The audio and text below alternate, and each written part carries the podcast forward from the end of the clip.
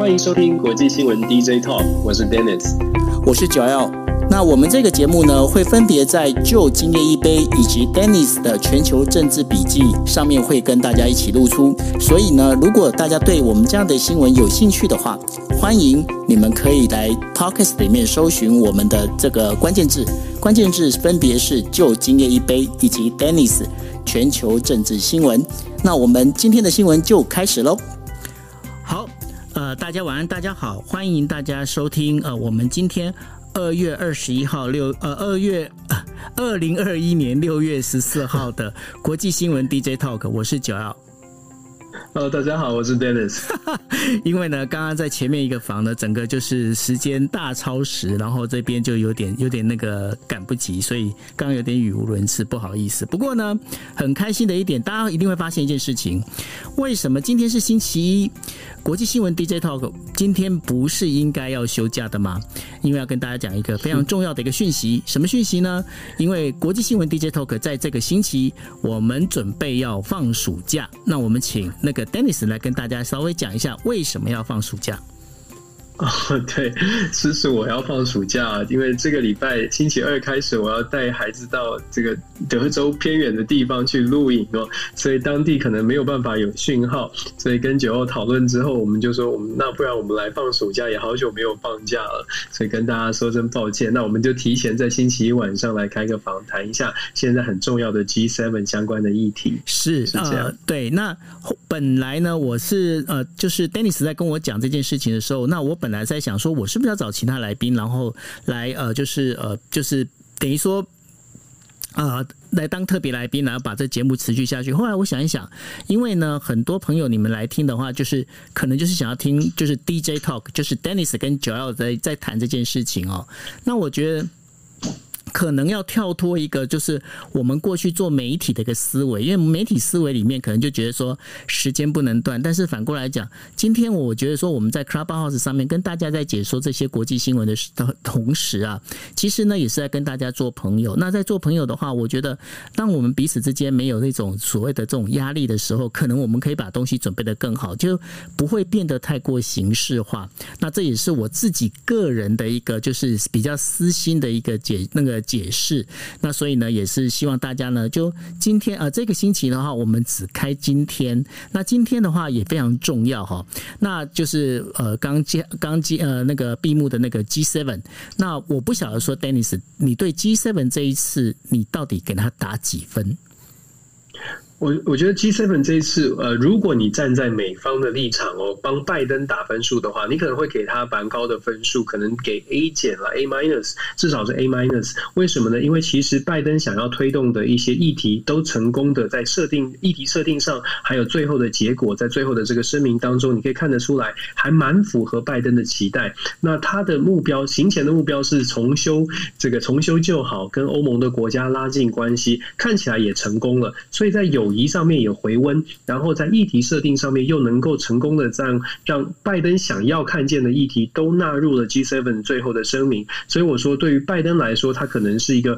得到得到蛮不错的分数哦。但当然，对于欧洲的国家，从欧陆的国家来看的话，就不见得是这么高分，因为很多的欧陆国家有点变成了在拜登呃重返美国，就是有点就是拜帮拜登重返美国一个欢迎的喝彩哦。那自己的声音、自己的意见可能就。就小了一点点，那当然了，整个气氛是和谐的。只不过欧陆国家在这一次的 G7 的会议当中，他们自己的主体的意识并没有非常非常的强，所以我觉得在这次的会议当中，呃，拜登有点是独领风骚了。所以我觉得拜登的分数高一点，欧盟的国家可能分数没有那么高，但是整体的气氛是和谐的，比较应该是说比较像是一场 G7 峰会哦。过去四年好像都没有正常的峰会，那这一次的峰会看看起来比较像是一场。正式的会议。是啊，因为像我特特地调出，因为这次的 G7 呢，其实是呃两呃两年来哈，就是呃第一次就是首脑们他们是真的是面对面的在开会哈。那上一次在二零一九年的时候还是川普的时候啊，那大家如果印象深刻的话，就就是可以去找一个这样的一个新闻图片，就是呢川普呢坐在椅子上，然后梅克尔呢对着他，然后就是手呢就是扶在那个桌子那边，然后刚好那个那时候还是安倍晋三当。那个日本首相哦，然后他们就在旁边的在围观的这样的一个照片，这个新闻照片其实是那个震撼力非常强。那也是那一次的那个 G7 之后的话，几乎就是呃这些呃首脑们他们其实并没有真正的面对面的这样一个一个会谈哈。那在这一次的一个就是状况里面，其实我们在之前的那个呃就是我们国际呃新闻 DJ Talk 里面 DJ Talk 里面，我们其实一直在讲一件事情，就是说这是。拜登的多边外交，但是呢，中国对这件事情是一个严厉的批评啊。他说：“你这个根本就是假的多边外交哦。”那甚至呢，在中国的网民啊，他们还甚至就是画了一张就是呃耶稣最后的晚餐的这样的一个呃图像哦，来嘲讽嘲讽这 G7 这样的一个就是这样的一个会议哈。那我不晓得说，在这整个不管是中国的反应也好，或者是在整个那个拜登的他的多边外交也好，那我们在这次的 G7。本里面，我们接下来，尤其是在我们这个 DJ Talk 准备要放一个星期的一个呃暑假的时候呢，有哪些我们可以先观察的点呢？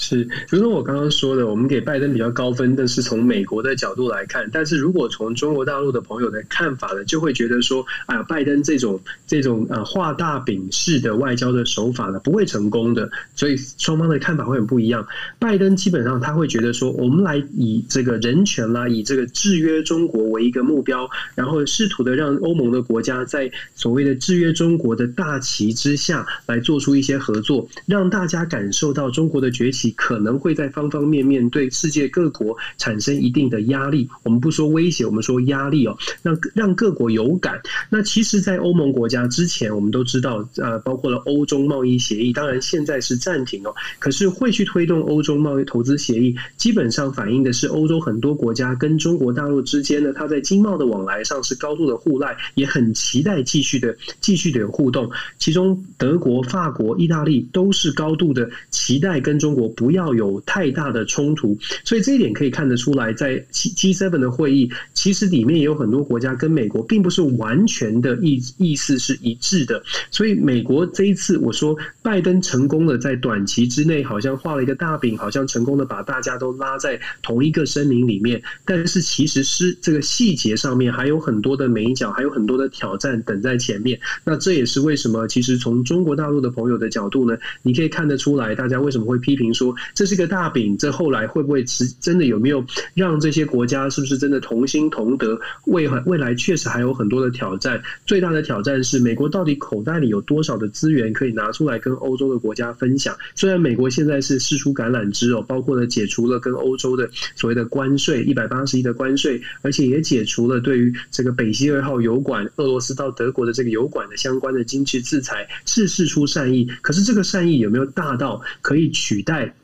欧洲国家跟中国的大量的这个贸易的贸易的这个呃互动，我觉得这个是这是美拜登最大的挑战。那但是我说从外交的角度呢，拜登这一次在象征在实际上形式上面是得到了很大的加分。那。加分的部分就是在形象上。接下来这一个星期，拜登即将要面对的是所谓的 NATO，就是呃北约组织。北约组织的会议跟欧盟的会议就不一样了，跟 G 七 G seven 的会议就不一样了。北约组织毕竟是一个安全议题的组织哦，安全为为为这个核心议题的组织。北约组织它有三十个国家，也跟七个国家不一样，挑战会更多，意见会更不一样。那其中在北约的会谈当中呢，有几个观察有。有有些国家很显然的是，拜登可能会遇到比较大的挑战的。那其中，呃。土耳其就是一个关键哦。土耳其在北约组织里面，它当然它扮演的角色不会是完全顺从的。事实上，土土耳其跟美国之间的关系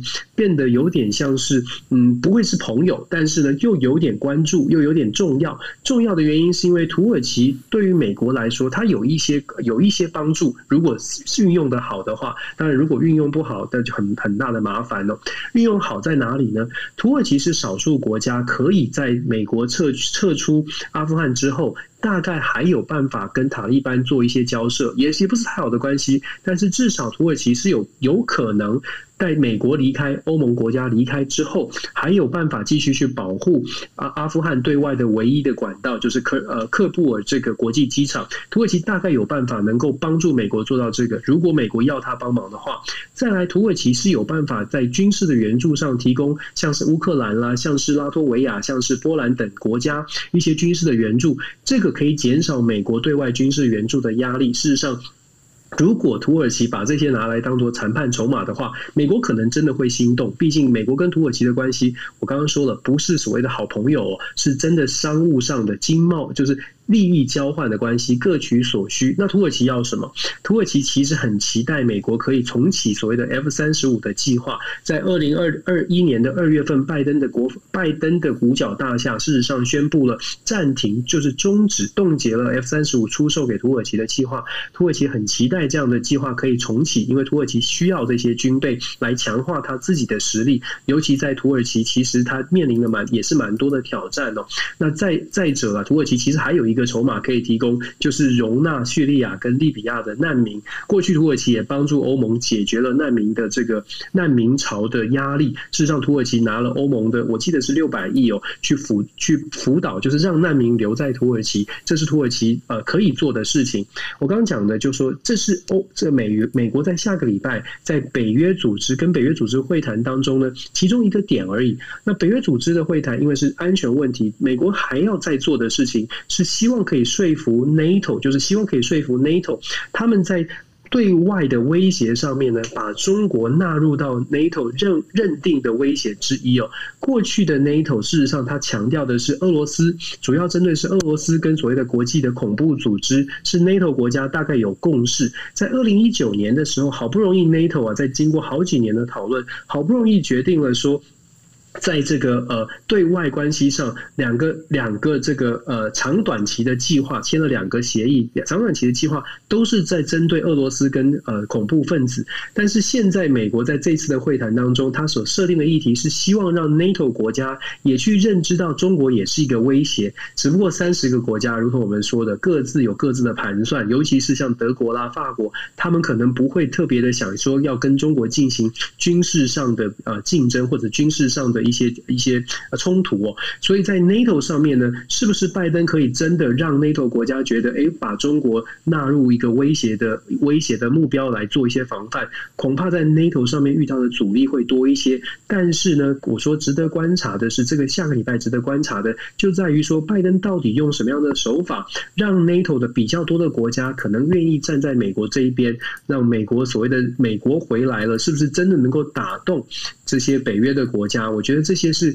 呃下个礼拜值得观察的重点，重点是中国是不是真的能够重返？呃，真的是不是能够被北约组织认定是一个困难的问题，认定是一个呃未来的威胁？拜登很想做，那能不能做到？呃，做到的好处是，美国可以减少它对外的军事的资源的运用，因为美国其实也很口袋也没多少资源哦，必须要保留资源。所以下个礼拜还蛮多事情的啊，除了 NATO 之外，当然还有最重要的一关就是乌这个见普丁哦，这都是我们在休假当中世界会发生的事情。我觉得其回来之后应该蛮多事情可以谈的。是，那那个就是在 G Seven 这边的一个就是峰会。里面呢、有几张照片，我觉得非常有意思。那这个也代表着有一些隐含的意义哦。我想说我，我呃那个 Dennis 不知道有没有看到，就是有一张呢是呃就是。拜登呢，跟呃法国总统马克龙，然后呢，他们就是两个手背在后面交叉哈，然后就相互有点像那个哥们这样子 body body 的那种感觉的照片。那另外一个呢，就是我想说，因为在这一次整个 G7 发表了，就是说把台湾海峡呢列入了，就是呃这整个安全稳定是第一次列入到他们的整个一个首脑宣言里头啊。那这当中我我一直很好奇的一件事情，就是说。梅克尔他居然能够同意这一件事情，为什么呢？因为德国呢是中国最大的一个对外贸易国家吼，那在这个状况里面，德国在呃就是中国上面的投资呢，其实相当的大，不管是从呃重重工业，就包括汽车的投资啊，这相关的，其实相当多的一个东西都在里边有一这样的。就跟中国是有一些相干涉的哈，那在这状况里面，为什么梅克尔他能够同意，就是把这个台湾海峡安全这个部分把它写上去？这是第一点。那然后第二点，马克龙就是在法国呢，他对这整个 G7 里面，他是不是还有一些其他意图？这也是我很想要知道的。那另外还有一个就是说，这一次的整个参加国家里面哦，除了 G7，也就是说英国、法国、德国、加拿大、意大利，还有日本跟美国之外，那当然还包括了 EU 哈。那另外还有招待了四个国家，也就是澳洲、印度、韩国还有南非。那这整个看起来，这整个组合起来的国家，就是一个民主体制呢，在对抗一个就是专制的体制，也就是我们在刚刚在讲的，就中国跟俄罗斯哈。那在这里面的话，呃，就有一个最近日本有传出一个这样一个想法，就是说美国到底会不会再重新回到 TPP？那如果美国回到 TPP 的话，台湾有没有办法顺便被带进去？那就这几点的话，我不晓得说，Dennis 你怎么看？很多题目我还是抄笔记。我我先说台海稳定这件事情哦。其实我们看美拜登在过去这一几个月以来，上任几个月以来，一直把台海稳定在日本跟日本的对话、跟韩国的对话、跟欧盟跟 G7 的对话，都把台海稳定纳入。很多朋友可能会解读说，哦，台海稳定就是支持台湾的一种表现。广义来说是，但是可能我们要从美国的利益来思考，台海稳定是一个什么概念？它是一个比较模糊的定义，也就是说，不是特别的针对台湾的主。权或台湾的议题来进进行呃支持，而是在整个印太战战略的架构里面呢，把台海稳定。包覆着这个台湾的安全来一一起来配套过关。那用台海稳定，基本上他想传递的是和平，是不是你愿意支持和平呢？是不是你愿意支持亚太地区的区域稳定呢？用这种论述，用这样的台海稳定来取代针对台湾的支持，比较能够被更多的朋友，尤其是欧洲的这些国家，针对他们跟中国之间还不想撕破脸的情况之下，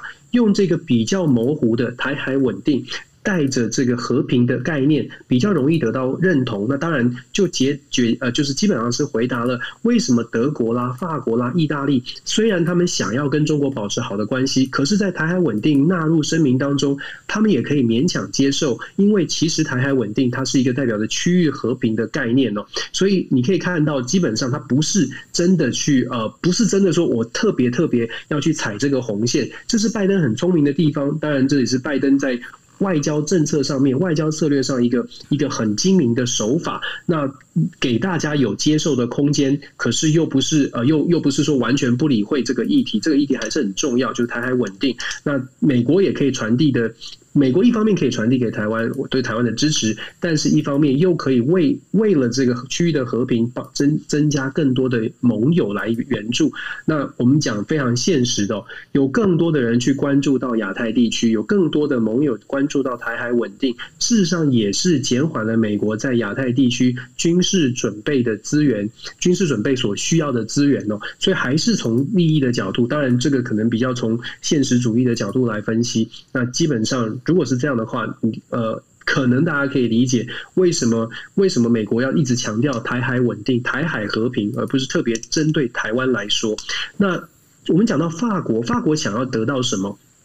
你刚刚讲的那张照片，我有看到，而且后续他其实有一段很很有趣的对话，哦你会感觉到说拜登真的是老老老江湖吧？其实那段那个照片之后有一个对话，对话是这样的，那个对话是说，呃，他问就是记者在看到他们很很很融洽，记者就问他说，那你呃这个问马克宏哦，说问拜登说，呃，美国是不是回来了？然后美国是不是又重新的，就是站在民主的盟友，站在民主的先锋，然后支持说呃欧跟欧盟欧洲的关系是不是很？很友好了，然后拜登就是拿着太阳太阳眼镜，回头对着马克龙跟记者说：“你问问他。”你问他，叫记者去问年轻的马克龙，走在后面。马克龙马上点头说：“Yes, yes, yes, definitely。”就说 “Yes”，就是绝对的，美国已经回来了。就是好像是呃小小小老弟，然后呃很高兴的觉得老大哥回归了。所以这个是一个很有趣的画面，它代表的意思是说，拜登这一次在呃 G 七的峰会，确实让他有一种意有点意气风发，有主导议题。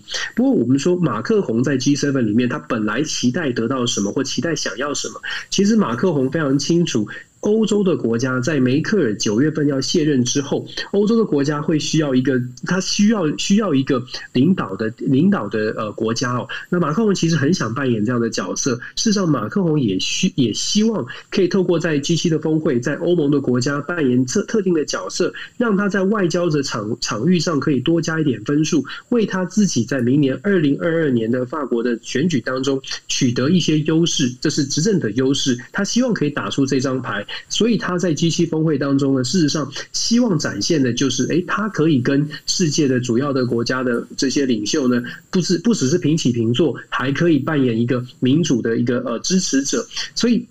马克宏的期待就是，除了在 G7 上面有有发言权，除了在欧盟欧盟国家去强调法国的存在感，其实很大一部分也很大一部分也是要强调，其实他呃，就是说他的外交长才应该要帮他在国内的选举加分哦。马克宏非常需要这个舞台，接下来的 NATO 会议还有未来的欧盟的会议呢，事实上马克宏都会再次的去做一些展现，这个可以预期那。国内跟国外，国内跟国内跟国内的政治，国内的选举会影响到马克宏的立场，我觉得这个也是可以观察的。再来，关于所谓的呃 G7 Plus Four，当然印度这一次的目的没有参加，因为疫情国内的疫情哦，所以其实是 G G7 Plus Three 在现场有参加的。那这个这个代表什么呢？代表的基本上就是说刚刚九二所说的所谓的民主大同盟，美国队长带着民主大同盟，他是不是能够真的把全全世界的主要的民主国家，大家凑在一起，同心同德哦。几个现象或者是几个呃讯号释放出来的，好像是挺正向的。包括我们说疫苗外交啦，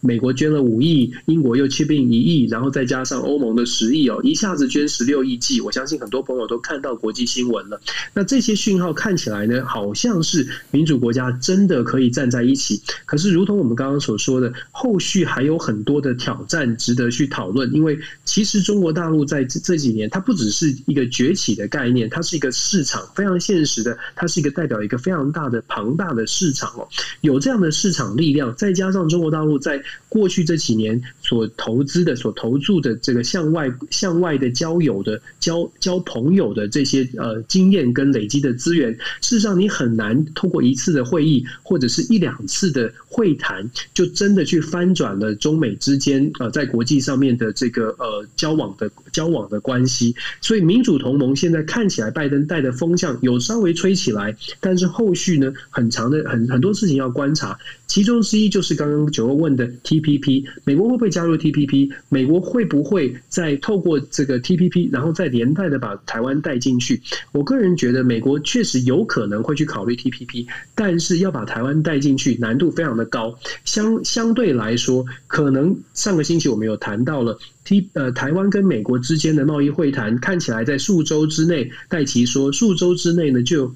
就有可能开启开启哦，那我觉得美国跟台湾之间很有可能透过贸易的谈判、贸易的对话，至少从某些特定的对美国有利的产业开始进行合作，那跟台湾进行。某些产业的合作之后，也许可以帮助到台湾，非常间接的帮助到台湾。如果美国加入 TPP 之后，也许台湾可以顺势的得到一些得到一些好处，或者是得到一些市场的介入点。我觉得这是台湾比较务实的呃期待了。那如果说要期待台湾可以加入 TPP，挑战非常的大，非常的大，因为 TPP 的规定就是十一个成员国都要一起来一起来同意哦，这个挑战很大。现在正在审议当中的是英国加入 TPP 的条件，那是不是能够过关？我觉得英国过关一呃不太不难，并不并不困难。可是台湾要加入，呃，真的有很多的因素要考虑。其实不只是中国大陆的问题，还有台湾是不是符合了十一个会员国他们的经贸的期待？然后台湾可以有什么样的有什么样的资源跟这些国家来做一些呃。谈判或者是交涉，这也是台湾自己可能要去思考的。我常常讲，我觉得台湾有有很多的优势，可是台湾的优势有没有办法让大家更强，或者是用国家的战略来好好的规划，让台湾可以被看见？这是台真的是台湾要思考。那现在国际上面的民主风向被拜登带起来，那这个风向呢会吹多久？会怎么吹？怎么样让能够帮助呃民主的国家真的是顺风顺水走下去？我我个人觉得呃。挑战很多，但是看起来有看到一点点希望了。是，那提到这个部分的话，我们就不能不提到这个整个 G7 里面呢，唯一参加的一个亚洲的国家哦，就是日本。那日本首相菅义伟呢，在这一次的关于就是呃世界的健康保健的这一个议题里头啊，他特地提到了一件事情，就是说他认为台湾呢必须要加入 WHO，但是台湾如果没有加入 WHO，对整个全球的防疫呢，其其实是一个非常不好的一件事情哦。那其实，在菅义伟出发之前，在六六月十二号的时候呢，呃美呃日本的那个参议院，也就是一致通过，起立通过哈，就是说呃就是让日本政府的各相关部门可以跟呃所有跟日本有关的关系的国家呢去游说，让呃就是台湾可以加入 WHO 这件事情已经通过这样的一个法案。那当中的很有意思的是，呃包括那个日本的就是在野党哈，也就立宪民主党，那也是台湾出身的一个参议员叫莲访。那一般来说，联访的话，其实大家对于他的印象呢，都是比较属于偏中派哈，亲中派。但是呢，他在这件事情里面，他在他的 Twitter 上面也讲了一句话，他说：“呃，这个是一个，就是台湾如果没有办法参加这种所谓的国际的，就是防疫的这样的一个会议里头啊，这将会是世界的一个损失。所以呢，他们他就是呃，立宪民主党也是认为呢，在 WHO 下一次的一个年会里头啊，那个必须要让台湾能够有参加的一个可能性。那这个部分的话，其实也就牵扯到大家如果印象深刻的话，在呃今年的那个五月二十四号，WHO 召开了就是呃世界大会的时候呢，其实当时本来呃之前就已经有相关的日本的一些呃政要，包括菅义伟也曾经讲话，就是说希望能够让台湾能够加入哈，但是呢，最后台湾还是没有办法进到就是大会里面。但是那一天的大会在讨论的是一个很重要的议题，也就是说这个呃就是是疫苗之间各国之间该怎么分配的议题，但是台湾没有办法进去哈。那这也是会造成就是说呃整个日本他们就要看这件事情，他们会觉得说站在人道的立场，呃这个已经跟政治无关了，这是跟人道是有关系的哈。那如果在人道的立场里面，台湾没有办法加入 WHO，在防疫上面就会出现这样的一个问题出现。那对这件事情的话，我不晓得说，Dennis 你怎么看这样的一个状况？对我我我其实觉得蛮蛮特别，我看到在日本的这个对台湾的支持，其实我反而我反而是特别提这个问题，是想要问九欧看看九欧怎么看待，就是日本好像是破天荒的，我看新闻是这么说，就是破天荒的，就是全部的全部起立支持。然后您刚刚讲到说跳脱了政治的考量，然后来做支持。可是我们常常会说很多的事情，包括尤其是跟台湾相关的话题，很难跳脱政治考量。到底是什么样的呃后？面的力量，让大家可以，我们就就说。让大家可以让日本的政治人物、国会议员真的可以全部的摆脱政治的力量。其实我们知道，自民党内也有很多的派系，有所你刚刚讲到的，有些人是亲比较亲中、比较和中派，有些人是比较反中的。可是现在在台湾的议题上面，难道真的是这么理想的？就是大家都摆脱了政党、摆脱了政治的考量，在人道的立场上面做支持吗？那我我觉得这个蛮特别的、我我不知道，我不知道你你怎么分析这件这个日本的呃全力支持台湾这件事？就我看来，当然就是大家表面都会讲，就是说哦，当然就是呃整个台湾跟日本之间的感情是非常的好哦。但是呢，我我必须要讲，这个国际利益、国际之间的这些相关的一个事情哦，你还是必须要从利益的角度来看哦。那这当中的话，有一点非常重要的，就是说 台湾的半导体半导体产业对于日本来说会非常的重要，因为呢，日本的半导体产业。下呃，已经在过去，他曾经呃超越过，就是英特尔超越过相关的这一些美国的这些 IT 产业而变成龙头哦。但是呢，在日本的半导体产业，他们已经遗失了大概有二十年。而这二十年里面，真的补强这个空缺的，就是台湾的这个半导体产业哦。但是接下来的话，这个半导体产业非非常重要。那这也是为什么我们在上个星期我们也提到了，包括台积电，它准备在横滨那边有一个，就是呃，就是。叫做呃，其实是竹科对。埼玉县，它在埼玉县那边也会有一个，就是呃呃研发中心，然后会在熊本呢会开晶圆厂。那其实呢，对于日本来讲，台湾的半导体产业对他来说是非常重要，这是第一点。然后第二点的话，就是就国防来说，因为现在整个状况里面，日本也发现了，就是说整个中国，尤其是中国在呃在前阵子发表的他们在呃预算里面，他们准备花大一点四亿的人民币呢，在增强他们自己的整个国防，那包括他们武力的一个改装。哈。那在这部分里面，其实呃，日本会发现一件事情，就是台湾如果如果失守，那今天的话，对于日本来说，就是整个门户大开。所以现在在日本国内的一个最主要的一个就是一个论调呢，就是一个等于说一个主旋律就在讲，就是台湾有事，日本有事哦。那对这个状况里面，再加上整个日本国内对于台湾的好感是相当的高。那反过来讲，对于中国的这样的一个就是它的嫌恶感呢，其实是很重的。那很重这当中，呃，不只不仅仅是包括就是说呃一般过去的一个印象而已，再包括这整个疫情里面，其实在日本国内对于这个疫情从哪里来这件事情，其实每个日本人心中都大概自己心里面大概有一个称有一个大概一个呃判别。那对他们来讲的话，这都是认为就是说今天只有支持台湾，然后才是对于日本整个这一个最好的一个防护哈。那所以在这整个一个状况里面，那再加上刚刚有提到的，就是说今天在疫苗的这个分配上面，台湾没办法进入 WHO，甚至连台湾没有办法用观察员的身份进去这件事情，其实老实讲，这个本身其实是非常的不合理。那在这不合理的状况里面，当然这也是成了日本的相关这样日呃这些呃日华联盟的这样的一个议员联盟里头，他们在说服就是其他议员的很重要的一个关键。那另外还有一点就是说，在整个这样的一个气氛里面，那包括我们在上个星期也有提到了，由安倍主导的这整个一个日本的一个外交政策里面，不管是从半导体，不管是从那个呃就是电池产业这相关的这产业里面，几乎都是由安倍来做主导哦。那由安倍做主导的话，那这个就是很明显的，这等于说防中派反反中派这样的一个概念，其实是就会更加的一个强化。那这也是为什么啊？这日本在这一次参议院里面会透过，因为从人道的角度来认为必需要支持台湾进入 WHO 最主要的一个关键。嗯，我觉得很很有趣哦。我我我我觉得补充一下，我觉得是不是呃，我觉得拜登政府他在后面的这个推力或者是这个动力助力也蛮重要的。就是拜登上台之后，过去的日本在针对台湾的问题上面都是也是支持也是有好感的。可是这拜登政府上台之后，看起来那个推力就变得更就是助力，感觉后背后有人有靠，所以感觉起来对日本对于台湾对于台海和平呢，就越来越敢发声，更越来越勇于发声。我觉得，所以我个人是觉得，拜登政府他所展现的态度呢，也帮助了日本得到了更多的勇气哦。这是这不是这样，这是梁静茹也给不了的勇气。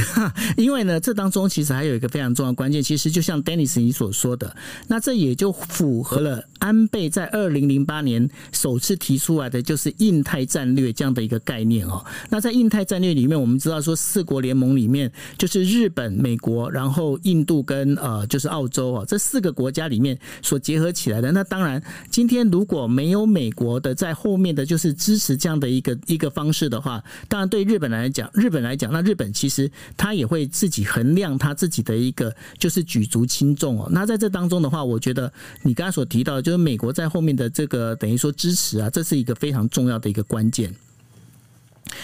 那。然后接下来，呃，那接下来的话，其实就是我们会谈完这个 WHO 的这样的一个事情之后呢，其实有一个比较有趣的一个话题，我们要把用这个话题来结束这个整个 G7 的这样的一个讨论哦。听说那个拜登送了那个英呃英国的那个首相强生一台脚踏车。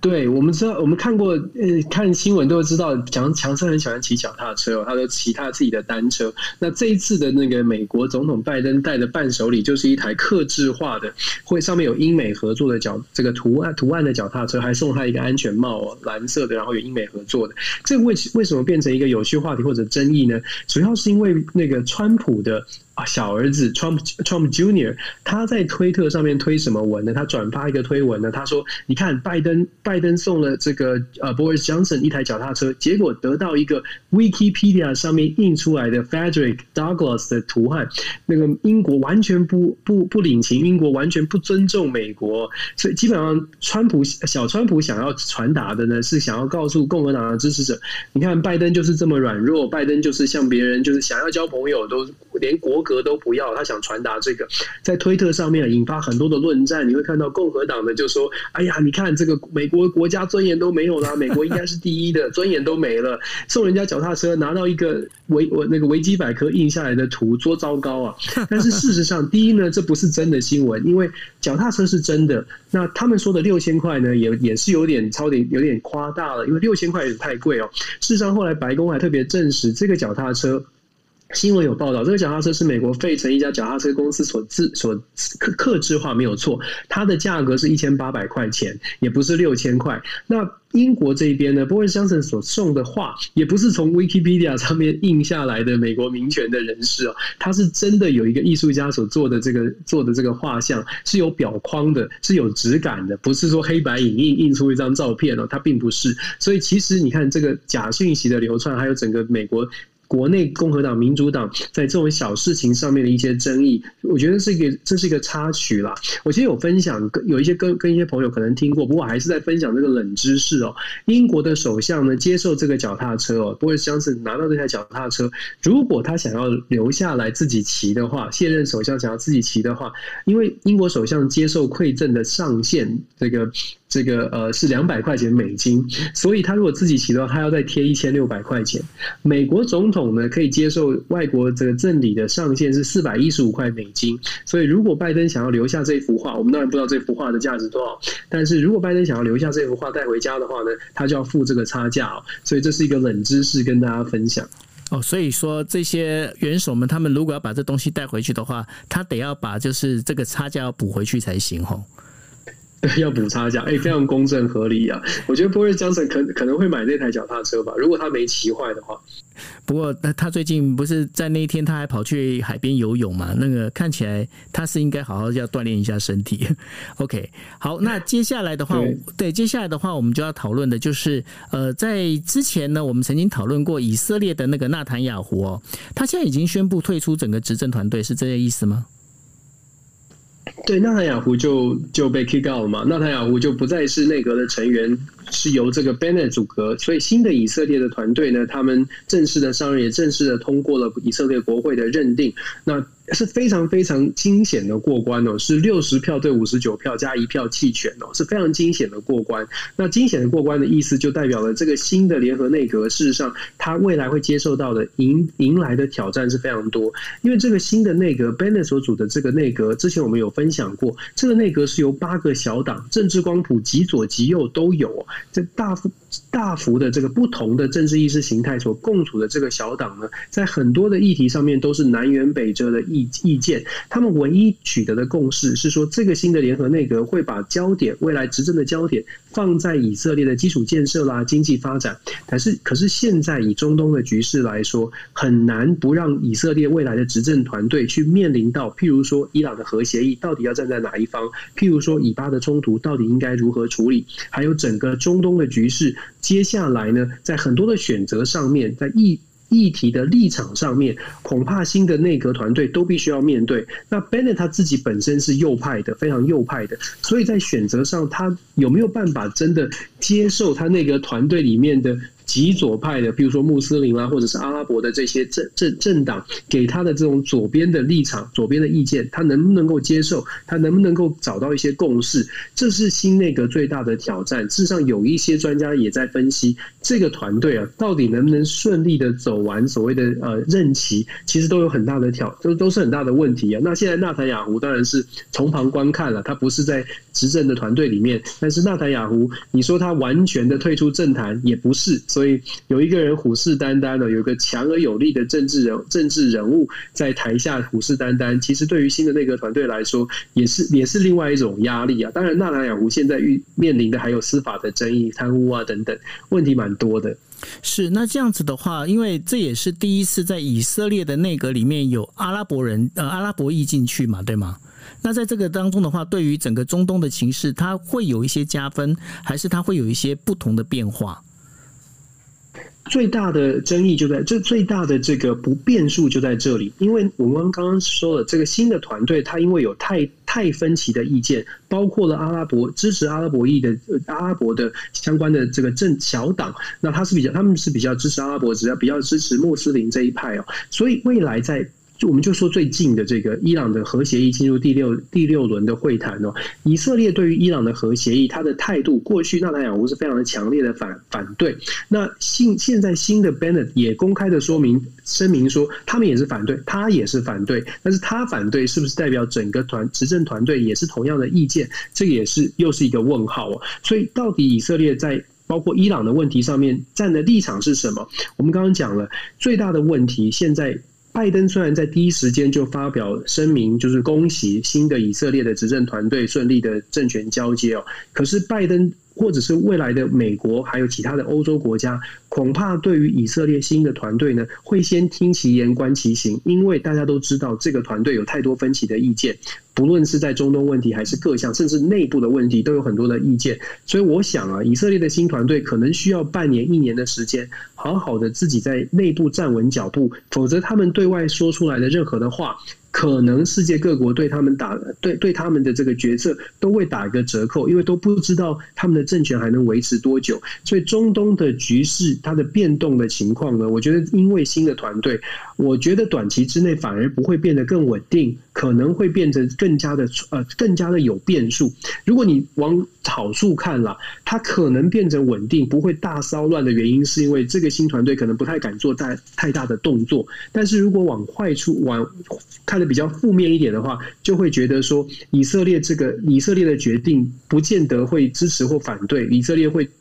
更难预测，以色列的新新政府的新政策会更难的预测，所以正反两面的观察呢都有道理。那你就可以看出来，其实没有人知道新的政府到底会往哪一个路线走，这是中东一个。真的是一个蛮大的一个变数。那我觉得世界都在看了，就在看说现在的现在的中东到底会怎么发展。那我们又一直在讲，美国手美国口袋的资源真的没有那么多，可是偏偏世界的变化又这么多，变局这么多。拜登除了拉拢队友，透过各国。都去变，都都贡献一些自己的力量之外，其实如果要单靠美国，真的是没有办法 hold 住整个世界的变局哦。这一点是我觉得在台湾也要去思考的。我们期待的美国到底有没有这么强大，或者是美国到底有多少的力量？这个比较现实来考虑，这是呃可能要做超前部署的部分。是，那这是我们今天呃这个星期为大家带来的就是国际新闻 DJ Talk 哦。然后在最后的话，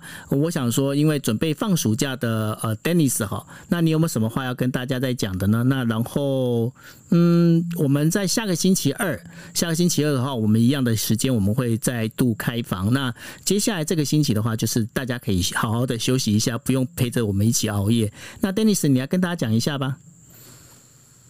是我们很很我很感谢，很感谢大家，就是呃愿意一起来跟我们聊聊聊国际新闻哦。那过去这几个几周以来，我们也觉得很荣幸，有有机会跟大家持续来做分享。那这个礼拜刚好遇到这个暑假，必须要尽到一些这个呃爸爸的责任，所以跟九二谈了之后，我们很高兴，就是九二也愿意支持我，就是我们就去放暑假。那我们也期待呢，在这个礼拜如果没有国际新闻 TJ DJ Talk 的时间。朋友们还是可以多看一下国际国际相关的新闻，因为这个礼拜好多大事正在发生。这个 NATO 的会议啦，然后美国即将总统要见拜登跟普丁的见面，我还是会持续关注，只是我们没有办法定定时的开房。那么也期待朋友们也一起来多关注国际新闻。我我还是要说，就是说台湾比较小哦，可是台湾呃在国际上面，如果知道世界发生什么事情，真的可以帮助我们比较可以呃。做好事先应该做的准备，不会跟国际脱节，这一点我是蛮期待。透过我们的开放啊，透过我们的努力，大家一起把这样的资讯传递出去，呃，也许可以对我们大家有点帮助哦。那下个礼拜，我想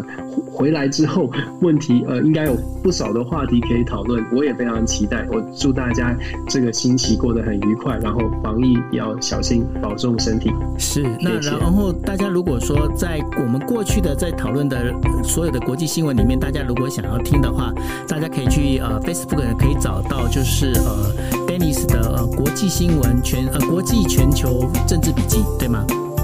Dennis 的全球政治笔记，对，Dennis 的全球政治笔记，然后或者是找就是就来谈日本哦，那都可以看到我们在上面，我们在把那个内容，我们在讨论的内容呢，我们把它做成 Podcast，